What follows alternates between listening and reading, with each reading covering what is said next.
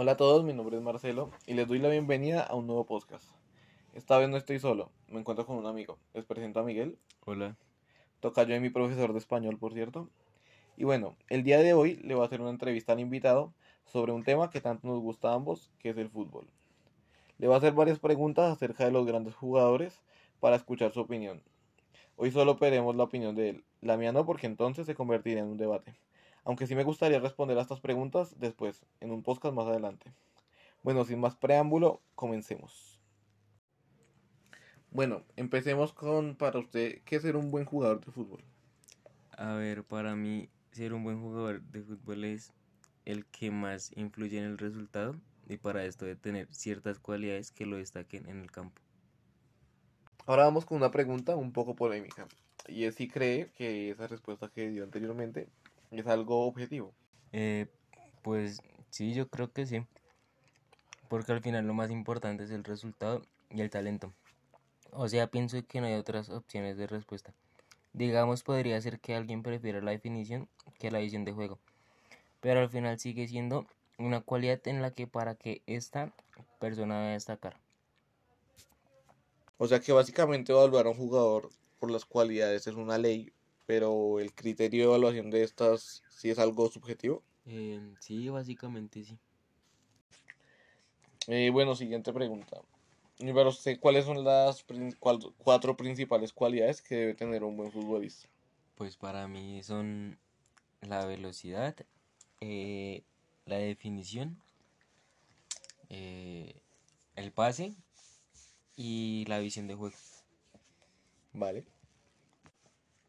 Mire, ya que anteriormente eh, mencionó que piensa que la evaluación, el criterio de evaluación de estas cualidades es subjetivo, entonces, para usted, ¿cuál es el mejor jugador de, de la actualidad en cada uno de esos cuatro aspectos mencionados?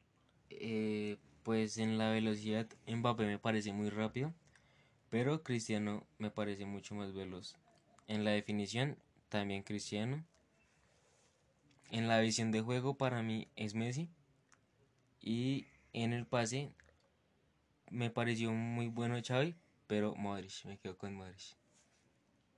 Bueno, nosotros vimos hace algunos meses el despliegue de Maradona en el Mundial de 1986. De hecho, lo vimos juntos.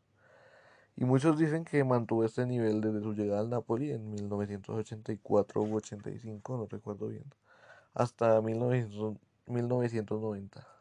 Nivel que posiblemente supere al de Lionel Messi o Cristiano Ronaldo en sus mejores momentos.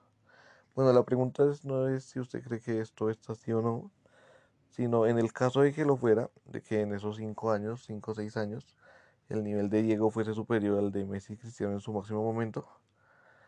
Pero, ¿usted qué cree que tiene más mérito? ¿Tener un nivel inalcanzable durante 5 años o tener un nivel muy alto pero que se mantenga estable durante 10, 15 años como lo hacen los dos galácticos actuales? Para mí es mejor durar 15 años a su máximo nivel porque a lo largo de la historia han sido muy pocos. De hecho, yo solo conozco a ellos dos. a ver, para concluir, te pido por favor sacarte un poco la camiseta, la camiseta merengue. Eh, y bueno, y es una pregunta para concluir todo lo que hemos dicho hasta ahora. Y es, ¿cuál considera que es el mejor jugador que ha visto? Pues para mí es muy difícil decir porque ambos tienen muchos goles, muchas asistencias y títulos. Y digamos Cristiano tiene cosas que Messi no y viceversa. Entonces sería muy difícil decir. Así que ambos para mí están al mismo nivel. Eh, bueno, después de la respuesta tan diplomática, podemos dar fin a la entrevista. Gracias por participar, Miguel. Gracias por haberme invitado. Y bueno, será hasta la próxima.